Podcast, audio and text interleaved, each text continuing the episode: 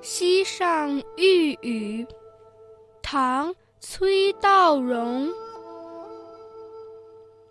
回塘雨脚如骚丝，野情不起，沈于飞。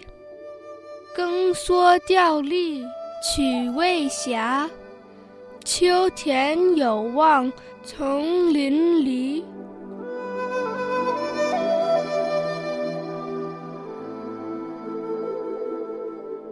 环曲的池塘水面，雨水像抽丝一样密织，野鸟也因为雨势太大飞不起来，而鱼儿却惊得在水面上跳跃。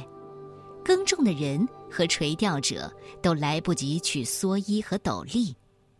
秋天的田地多么期待这一场酣畅淋漓的大雨啊！《溪上玉宇》是唐代诗人崔道融创作的组诗作品。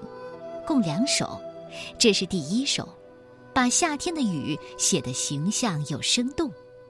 夏天的雨是什么样的？来得快，来得猛，雨脚不定，都被诗人捕捉到了。《